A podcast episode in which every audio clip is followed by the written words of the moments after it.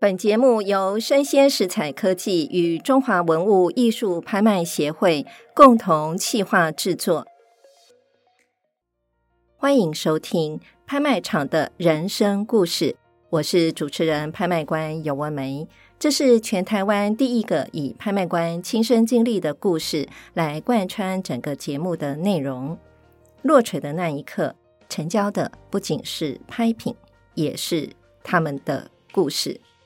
那犹记得啊，拍卖场的人生故事第四季的第六集呀、啊，曾经呢有以王的女人、权贵女性的书画啊作为主题。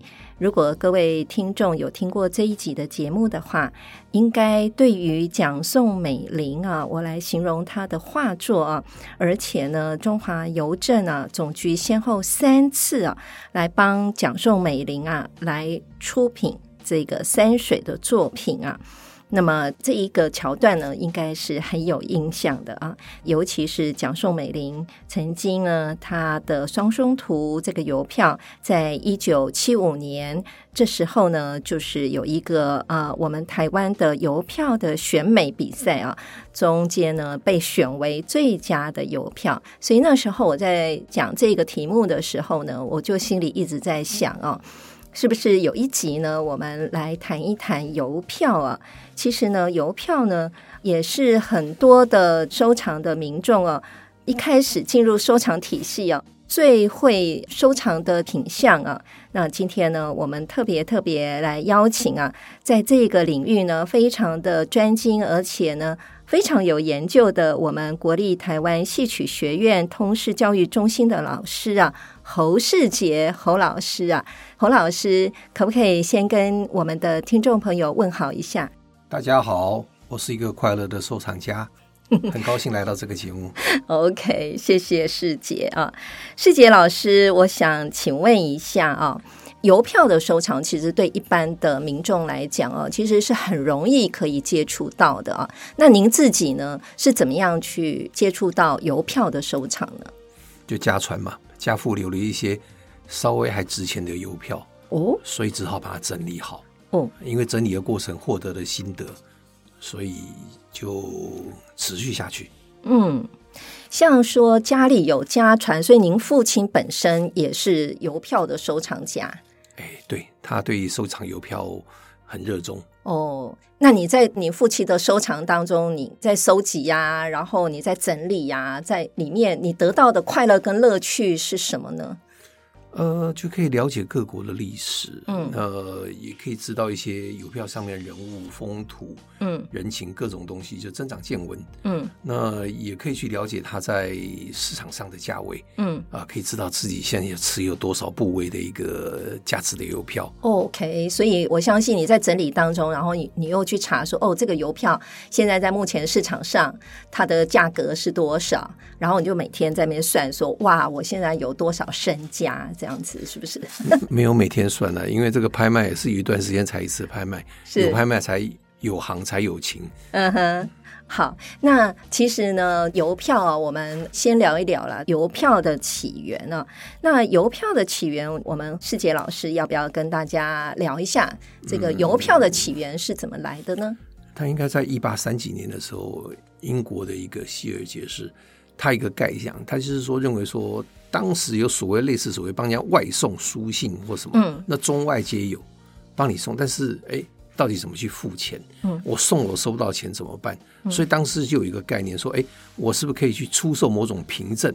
嗯，这个凭证只要贴在这个邮件或者是寄送物上面，就等于他付了这个邮资，嗯，那就是付了这个钱就对了，嗯，那付了这个钱，我就有义务去帮你送达。嗯，所以当时跟那个英国的女王啊报告，英国女王也欣然同意，嗯，就开始研究怎么去建立这个邮政体系，嗯，也就开始隔两年就开始发行了一个邮票，那那个邮票是黑色的，嗯，那上面就是那个维多利亚女王的一个头像，她年轻的时候头像，嗯，所以因为是黑色的，嗯，然后又是有大概一个便士，嗯，所以叫做 penny black。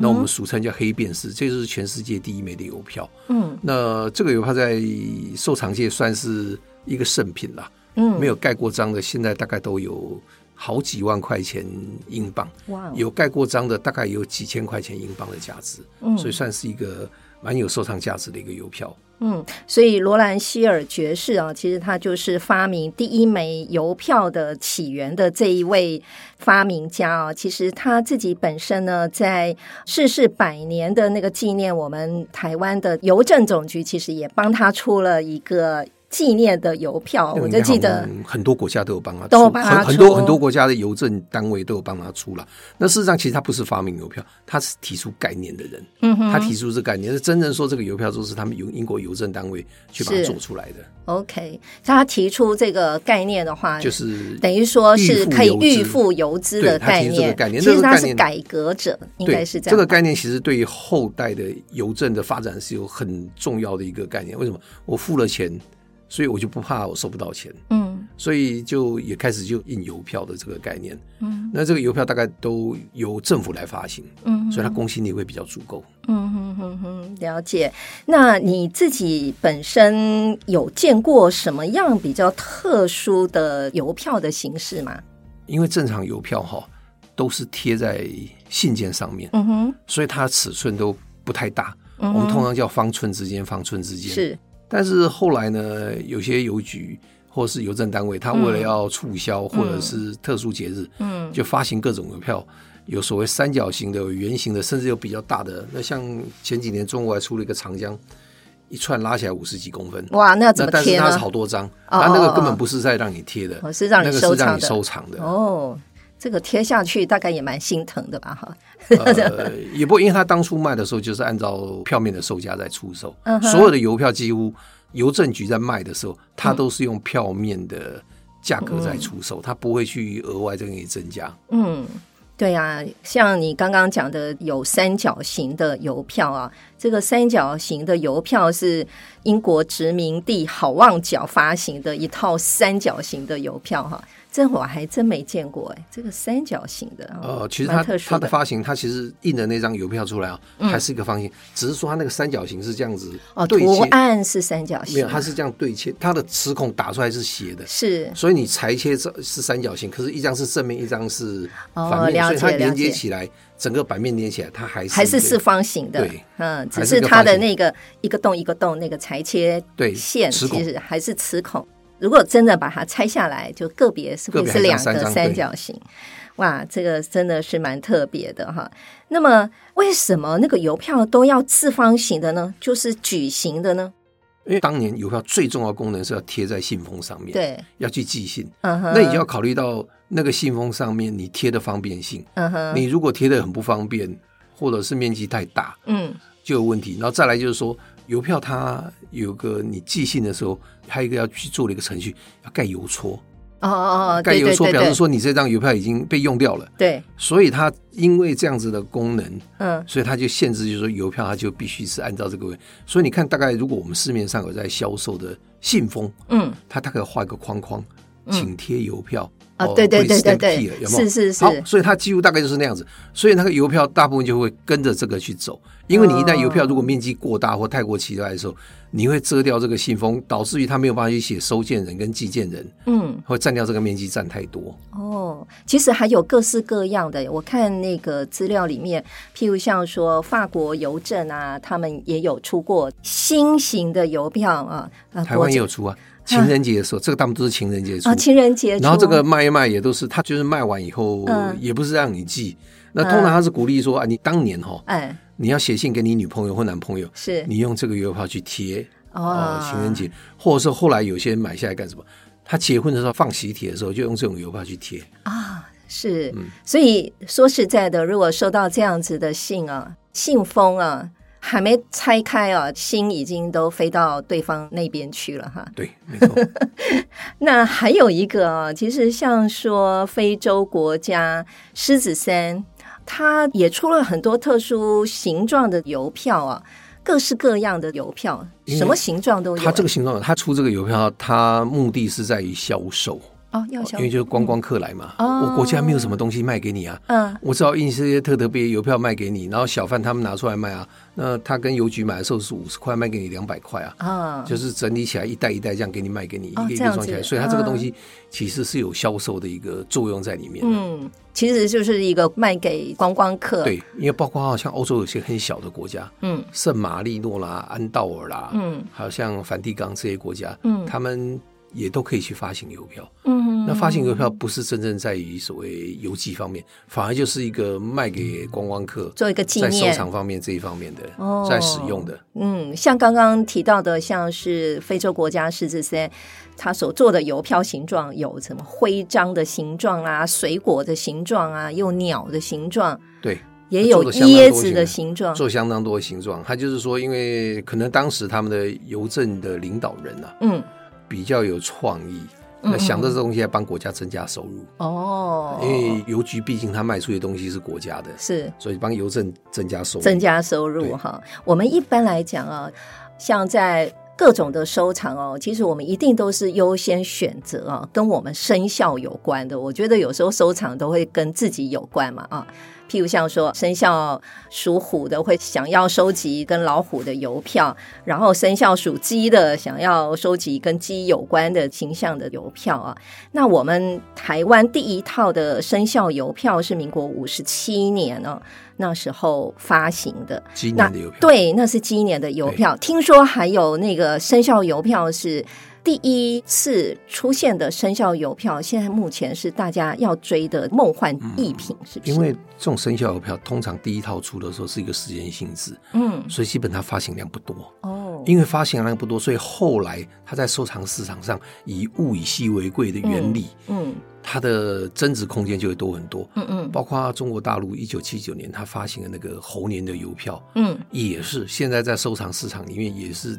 他那一张就赢过后面所有出来的生肖邮票的价值，就是市场上的价值。哦、是那一张只有八分钱，可是那张的价值就超过后面所有加起来的价值。了解，因为发行的很少，哦，然后卖出去的更少。哦，因为那时候当时一九七的大陆人有钱不多，嗯，所以弄弄没有卖掉就回收了，嗯、所以留在市场上不多。嗯。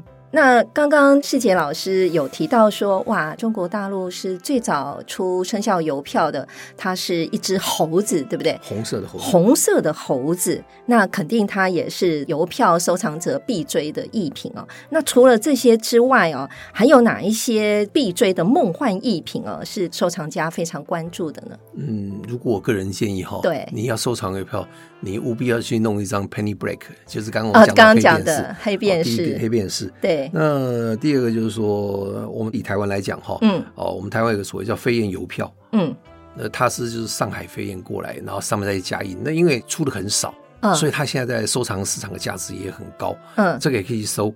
呃，另外就是在中国大陆法币最后末期有一个叫上海大东，上海大东，对，上海大东哦，它的第三套，嗯，出到面额到五百万元，天哪，五百万元，对。世杰老师，要不要形容一下这个邮票？它是长什么样子？它是一套，它那个邮票的哈，嗯，中间靠左边就是那个孙中山的相片。哦，那上面是写国号，下面就写一个中华民国邮政。哦，中华民国邮政。对，然后五百万元。那为什么会建议收这个？因为这个邮票其实现在不贵啊，你在收藏市场买那一套哈，嗯，如果没有盖过章的哈，嗯，大概两三千块，嗯，有盖过章的大概不到一千块，嗯，它其中最高价是一张五百万元，五百元如果你盖过章买一张大概一两百块，嗯，身上放一张五百万块钱邮票哈，哎，你会觉得身价暴涨？不是暴涨，就是觉得说，哎，我我收到那种很高价的邮票，了解。然后另外就是说，如果国外有一个叫匈牙利出的，大概一九四七年的，嗯。那个邮票面额就吓死人了哦！而在面额上面，它其实是一只类似像一只白色的鸽子，绿底一个白色鸽子。哦，绿底白色的鸽子。然后它上面写五十万的 billion。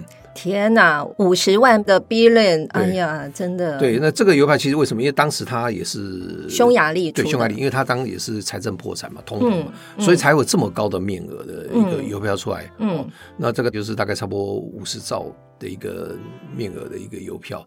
那这个五十兆，哎，哦。但是这个收收藏也不贵，这个收藏一张现在大概是几百块就可以买得到。哦，我我认为就是说，如果你入手的时候哈，嗯，你去找这个，那这个当然可能要花点功夫才能找得到，嗯，因为它总比有一些邮票动辄几千万的一个邮票，你要入手来的容易。那因为你有这些，你就有兴趣再去找别的东西。像我讲那个上海大东，它一套十二张，嗯，你再把它收齐。那很多邮票都是这样，它都是有套的，不是一张一张的。嗯哼嗯哼，像刚刚世杰老师有讲啊，匈牙利出的这个五十万 billion。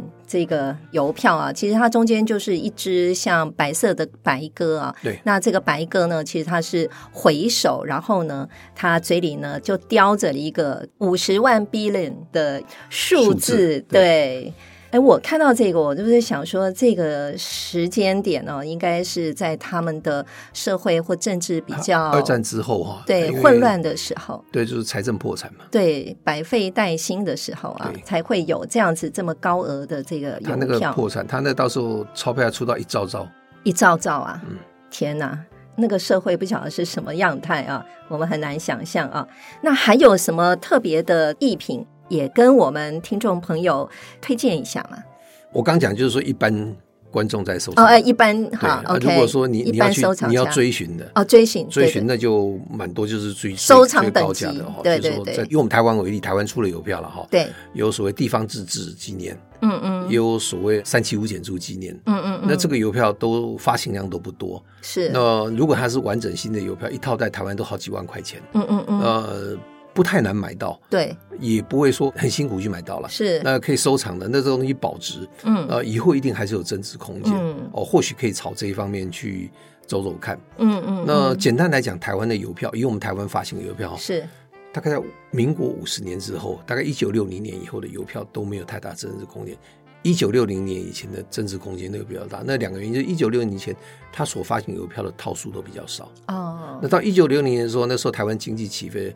大量的邮寄，嗯，那这个邮票一直寄寄寄寄到大概九零年末期，被三个东西给渐渐淹没了。嗯，第一个叫 fax，传真机，传真机。当我有传真机之后，我就开始减少用减少用信邮。第二个就是所谓邮局，他当时推的一个东西叫做大量邮寄免邮票。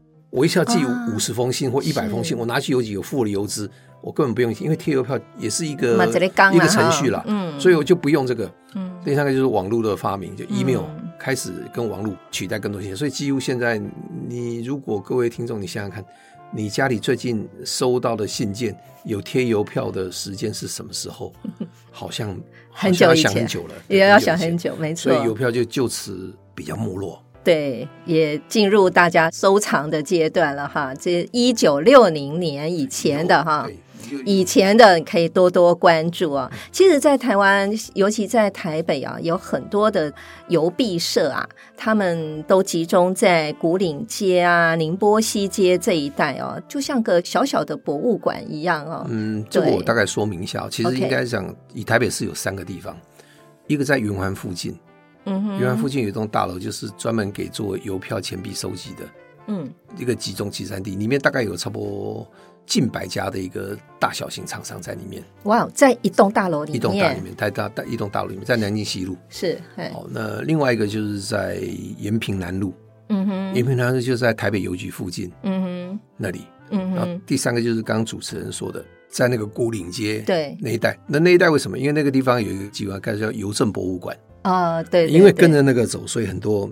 这商家就在那里，了解，就在那个地方去做一些收藏家的一个交流买卖的一些店铺。哦，原来，所以我们有三个基地哈。如果要收藏邮票的话，可以去逛逛走走啊。对，那这个收藏邮票，因为我们今天主要讲的就是跟拍卖相关的嘛，哈。那这个怎么样来借由拍卖来交易邮票呢？那国内外有没有比较知名的邮票的？相关的专业的拍卖公司，那他们是怎么运作、怎么进行拍卖的呢？哦，这个东西我们可能要分三个层次来讲哈。OK，呃，如果真的是拍卖高单价的拍卖，像苏士比啊、佳士得，对，他也会去卖。但是他都是卖那种几百万美金以上，就很稀有的。哎，对，那种不，他不去卖那个几百块钱的，对，他都卖那个大概上百万元的那种东西，他愿意去拍卖。是，那也只有他能吸引到一些收藏家，嗯，或者是投资客，嗯，愿意来买。这是第一种城市，嗯嗯。那第二种城市就是我们国内的一座拍卖公司，是，他有专门的拍卖，有周周拍的，嗯，也有每一季拍用图录去拍的，嗯嗯。那他们的拍卖方式大概很简单，基本上都在网络上，嗯，他不管是图录给你、行录给你，或者是网络上去看的，你就是投标价钱。那但是他投标方式有两种，嗯、第一种就是说你可以看到别人出价，嗯。你自己的出价，你去追上去，然后时间到结标，啊、结标就谁最高就谁得标，这是第一种。嗯、第二种就是他可能还有一些海外标，对。那考虑到他有一个市场在中国大陆，嗯，那中国大陆基本上他有的没有网络，他就是写个信来，嗯，或是用传真来，嗯、那拍卖公司把它收藏起来，嗯，最后到结标日的时候他开标，那看这个标谁出的价格最高，嗯，就谁得标，嗯，所以你不知道是谁得标，那你就自己用这个东西。那第三种是更小型的，就是说有些集邮社，嗯，或者是集邮团体，他们在每个月或某个周末某个时段，嗯，他们会大家把东西拿出来，嗯嗯嗯，那这个集会的时候就做一个小型拍卖，哦，大概最主要就是有这三种，嗯，其实其实这样听起来，其实跟艺术品拍卖还是有一点点雷同，是。在于说，你刚刚讲的看不到别人价格的啊，这种的有点像是书面委托，你就是写了想要竞拍的价格，你就交给了拍卖公司，这是一种。那另外的话就是，哎，大家会聚集在一起，那当然就是实体的拍卖现场的拍卖会。对。那另外呢，你刚刚有提到说，哎，你可以看到别人出多少价钱，你也可以自己叠加价钱上去竞价。那这个就有点像那个就是网络拍卖的这种形式啊。那像在在我们台湾的几家拍卖公司啊，你刚刚有提到说，有的是对，有一些是季拍，有的是周拍，是对，像远东跟盘龙哈，是。它大概是一季出一次。哦。呃，远东是最固定的，它就是一年拍四次。哦，一年四拍。盘龙它大概一年是两到四拍，嗯嗯，看它真迹品收的多不多，它再来拍。那东亚，嗯，哦，东亚它大概就是几乎大概一个月到两个月，它一年大概拍十次。一年拍十次，对他他那他征集能力很强吧？没有，因为他差不多他就拿出来卖。嗯，是。然后另外一个就是有每周拍的，有个叫福军，但是福军他最主要是做钱币，他只是附带在做邮票。邮票。那我这个要特别说明，其实邮票、钱币、钞票这个收藏，嗯。这几家公司，他们都是同步的在做拍卖，在同一本图录里面都有这三样东西，嗯，啊，只是说比例不同而已。哦，那他们比例大概是一个什么样的样态？像我刚刚讲说那个远东啦、嗯、盘龙啦，它这些东西大概他们的邮票大概占到将六七成，嗯嗯，那钱币大概占两三成，纸钞大概占一成，嗯哼，那像福军，它几乎大概钱币，钱币就占到。七八成，嗯，邮票它只占一成，钞票大概两成这样子。嗯，那不同拍卖公司看它的主推的东西是什么？嗯，那因为有时候收藏家来卖的时候，哈，嗯，我拿一堆钱币来给你卖，或拿一堆邮票给你卖，嗯。那你到底只有收我钱币还是收我邮票？嗯，还是全部都收？所以他们就是啊，干脆都收了。嗯，收了，反正卖不掉，我也不跟你负责任啊。嗯、啊，卖掉我就赚你佣金，就这样子。了解，所以可见，其实邮票、钱币、纸钞，其实他们收藏群应该是同一群。嗯，它的重叠性重叠性会非常非常高。收藏家哈，嗯，我重在邮票，或重在钱币，或重在纸钞，是这样子。每个人不一样，但是比例不同，基本上他都会相互去涉猎。为什么？因为我行路收到，我三个东西都有。嗯，我多少都会看一下，不懂也增长知识啊。嗯、了解了解，那也要请世杰老师来跟我们分享一下啊。邮票的拍卖，刚刚讲到台湾的拍卖公司嘛啊，那我们不论中外了哈，就是说有比较高价的邮票的拍卖记录，可不可以请我们世杰老师跟我们分享一下？那为什么这个拍品它可以卖这么高的一个价钱呢？好，应该如果我记忆所及哈，嗯，应该 Sotheby 他在二零二一年六月的时候是。有拍出一个邮票出来，嗯。啊，它的邮票其实是一个叫做洋红邮票，嗯，哦，它这个邮票基本上它是带了个信封，哦，带信封的，因为全世界只剩下一个，嗯、因为它是英属盖亚拿印制的，因为当时他没有办法去印邮票嘛，嗯，所以他就简单做一个，然后信封就大使馆寄出去。哦，那这是唯唯一的一个吗？Only one，寄出去。哎呀，唯一的一个。面额只有一分钱。哦，啊，你的投保就等于一分钱，现在可以卖到一千五百万。天呐，一千五百万是美元吗？美金，对，美金一千五百万就是四亿多台币。那事实上，这个东西它已经，它其实这个拍卖跟画或艺术品拍卖一样啊，是经过三四次。以前人家是几十万，然后几百万，然后这样卖下来，是就这样卖下来。所以，因为它这个东西有脉络可循的，嗯，第一个它不是赃物，对，第二个就是它已经经过好几次的流传有序，对对，所以它就这样卖。那事实上，这个东西转手大概记我记忆所及，它大概记有有卖了四次了。哦，上一手大概是九百多万啊，那这一手大概卖了一千五百万。九百多万也是美金哦。对，哦。那真的是一张小小的一个邮票哈、啊，可以有这么高的一个价格啊！其实最重要就是它稀有嘛哈，那真的是稀有，只有一个。那像还有呢，清朝末年哈，嗯，它有所谓的红印花加盖的字，本来那个邮票就已经少了哦，嗯，那它有一个比较小的，就是它怎么样一元哦哦，因为它那个一元是估的很少，它一元的一元字很小，大概就三十几张而已。哦，叫做小一元，小字一元，小字一元。对，他因为因为打标可能印错了，所以就一个版字，后面就没有出。哦、OK，那所以他后来这张大概卖了人民币大概五百多万，将近六百万。哦哦，所以折换成台币也大概将近快三四千万了。嗯，这红印花，另外一个就比较尴尬了。嗯，是大概一九六七年的时候哈。嗯，中国当时他们成立一个就革命委员会。嗯，哦，那就发行了一个邮票，叫“全国河山一片红”。就发行之后，第二天就被人家发现说：“哎，不对啊，怎么样？台湾没有红啊！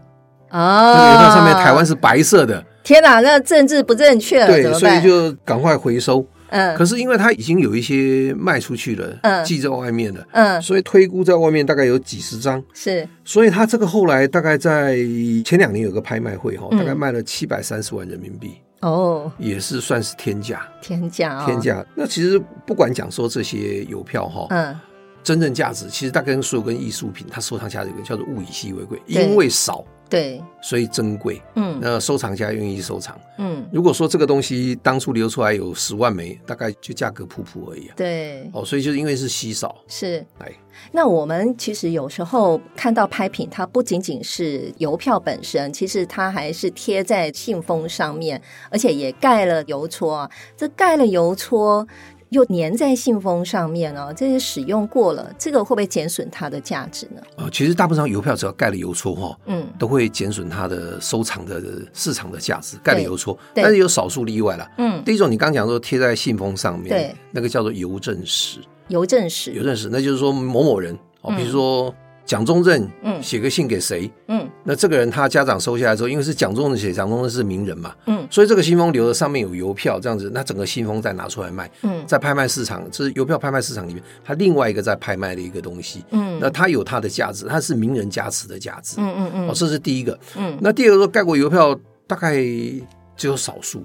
在一八九五年的时候，我们台湾哈，嗯，当时割给日本，那独立一个叫台湾民主国，对，台湾民主国他就发行了一些邮票，那这些邮票其实印的数量还算不少，嗯，现在在拍卖市场收可能一套大概几千块钱而已，嗯，可是它有几个邮戳盖出去的，嗯，信封大概是有七八个，哦，七八个，因为七八个少啊，那盖这个邮戳很少，那因为邮戳基本上不是乱盖的，嗯，它是有公信力的，嗯嗯，那因为少，这个邮戳少，嗯，所以它的公信力有这个价值。所以它有盖过邮戳，反而比没盖过邮戳的哦更具价值。嗯，了解了。那像是世杰老师的爸爸是邮票的收藏家啊，您自己本身也是啊。那你要不要聊一聊，有没有什么收藏家的故事可以跟我们听众朋友分享的呢？我讲一个分局长的故事哦，分局长，我认识一个分局长哈，那他大概快六十岁时候退休。OK，那分局长比较正派。Uh. 所以他没有什么奇怪的收入。嗯，uh. 那他退休之后，还有跟我聊天说：“哎，快要退休，不知道干什么。”我就说：“哎是，不然就把买个邮票收收如何？你外文还好嘛？”嗯、uh. 欸，他觉得不错，他就拿十万块钱给我。嗯、uh. 啊，十万块钱呢，我就去各个网站啊或 eBay 去帮他买，uh. 买了大概七万多块钱的邮票。是，是另外大概花了一万多块帮他买一些收藏的工具，uh. 哦，放邮票的工具啊，镊子夹啦、手套什么这些，然后还帮他买一些放邮票的。套子，嗯嗯，或是册子，嗯嗯，这样子，嗯，那买完他的收学就放在那边，因为是整批买的，所以很便宜。对，到底值不值钱不知道，就放在家里。嗯，啊，等他退休之后，他家里楼上就有个小阁楼。啊，你要以前当分局长是很辛苦的。对，一个月哈在家里没有几天，嗯，一个礼拜可能在家含睡觉不会超过二十四小时。是，现在一天二十四小时都在家，他自己觉得很奇怪，太太觉得很奇怪，所以他一个小阁楼哈就在整理邮票。对，他号称每天早上十点。就去上班了，然后下午三点到五点，这个四个小时他整理邮票时间。嗯哼，他如果有事不能整理哦，据说他还写一张假条给他太太批，请假，本日有事无法整理要请假，哦，也是他太给他批准。哦，那这样他有个有事做。对。可是后来我隔了半年问他说：“啊，你整理啊？整理差不多了。”我说：“你怎么样？”我有些拿去网站卖掉了。啊。那些七万多块钱，我卖了四五万块钱出去了。嗯嗯。我说那很好。后来可是又花了十几万。他又买了，他又买了。你知道那个整批买来便宜的邮票哈，基本上比如说这邮票一套七张，是五张很便宜，你买到了，对，剩下两张比较值钱，你不会在那种大宗买卖里面买到，对对，所以他又去把两张买回来凑成一套，是哦，那又花了一些钱。他太太觉得说好了，反正这个不是太多，也是正当乐趣嘛，对对，那就让他去做。他太太只跟他交代一件事情。有劳你把值钱的跟不值钱的分开来，万一你走了，我才知道怎么样处理不会吃亏。啊，这是分局长的故事啊。他其实因为这个东西，他后来退休之后也对他人脉推广，因为他会去参加一些集邮团体的聚会，是，然后会去研究。那因为他英文日文都不错，所以会去看一些国外的文献，有增长知识出来，对很多世界国家的认识。因为每套邮票几乎都有一个故事，对，所以他觉得就是他退休不会无聊。嗯，就是他觉得他倒不是以赚钱为目的。有件事情打发时间，可以去做个有意义的事情。哦，这个大概就是他的一个故事，真好玩啊！说实在的，这个集邮其实大家很容易就可以入手啊。但是呢，对于你的退休生活，真的是乐趣无穷哦，打开了你人生的另外几道窗子哦。其实就是丰富自己的人生啦，丰富自己的人生。哎，刚刚世杰老师有提到说，你还帮这个分局长啊规划买什么护套啊、夹子啊，什么什么。那我可不可以跟世杰老师请教一下，这个都跟邮票的收藏保存有关吗？绝对有关系。呃，这些工具，你可不可以聊一聊怎么样保存呢？基本上我们这样说好了，嗯，我们人手会有汗，嗯。你摸到邮票上，摸在纸张上面有一个汗，嗯，你现在没感觉，可能五年、三年之后，你发现一块黄黄的，嗯，因为你的汗，哦，就把那个东西给这样，所以基本上他们仇家在处理比较高单价邮票和收藏邮票，嗯，他们都戴个手套，哦，第一个方面，第二个，他们怕把邮票折到吗，所以他会有一个专门的夹子，夹子，夹子，那它就有一个套子，通常正常就是一张比较珍贵的邮票，一个夹子，先把它套在这里面，嗯嗯嗯，套在这里面以后。用反向的套上去，对，然后再用逆向的方式插进去那个它那个邮票册里面，是，所以基本上它就减少对空气的接触。哦，那就是第一个是防潮，嗯，那第二个就是说它因为这样子的塑胶套在外面，嗯。虫子比较不会去咬，因为虫属于咬纸，但是虫子不会去咬塑胶塑胶的东西。嗯，那但是定期可能我像他的阁楼，后来我跟他讲，他要买台除湿机。嗯嗯，你定期要去除湿，因为台湾本身湿度比较高，湿气对这种邮票的纸张类的哈，呃，也是一种伤害啊。嗯嗯，所以大概注意的是这些，你必须还有一些附属的一些产品跟你收藏的空间。嗯嗯，而且我现在邮票你经常有时候拿出来，对不对哈？嗯，套套子就是电风扇开一开，不是直接对着它，就是开除湿机吹一吹，把里面的湿气给它除掉。你保存你收藏的空间，里面是一个在一个适合一个湿度，这样是最好的一种方式。嗯，那我额外请教一下，你有这么多邮票的收藏啊，你有没有收哪一个邮票的时候呢？它的故事最精彩，或者是你最难忘的一张邮票的收集的过程，有没有这样子的故事可以跟我们分享？在节目的最后。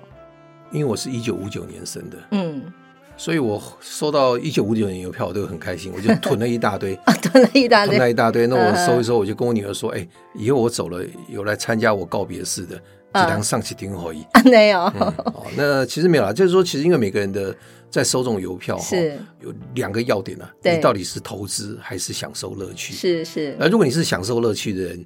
你就不会把价值的要素放太多，你就不要想啊。如果你是摆在投资，那你可能就会去计算成本。那计一旦要计算成本，你可能就要比较更专精的去了解市场的所有的动态。那你这个到底市场好不好？你要不要买进，要不要卖出，就跟看股票有点一样嗯嗯，真的是要全身心的投入。如果你真的是要去。当做是一个投资的话啊，但是如果说您是当做一个乐趣啊，当做你人生的一个享受啊，其实这样子说实在的，人生还比较自在一点哦。最后，我们来聊一聊拍卖会人生故事小领悟。一张邮票是历史的轨迹，也是艺术的展现，是政治的正确，也是连接你我的生活经验。集邮。欣赏邮票就像是阅读一篇篇文化的演变史，那么收藏邮票也就是像收藏一则则人生的精彩故事。落槌的那一刻，成交的不仅是拍品，也是他们的故事。我是主持人、拍卖官尤文梅，我是侯世杰。谢谢尤博士今天邀请我来跟大家分享。邀请您继续锁定我的 Podcast 节目《拍卖场的人生故事》。感谢您的收听，期待下一次与您空中相遇。拜拜。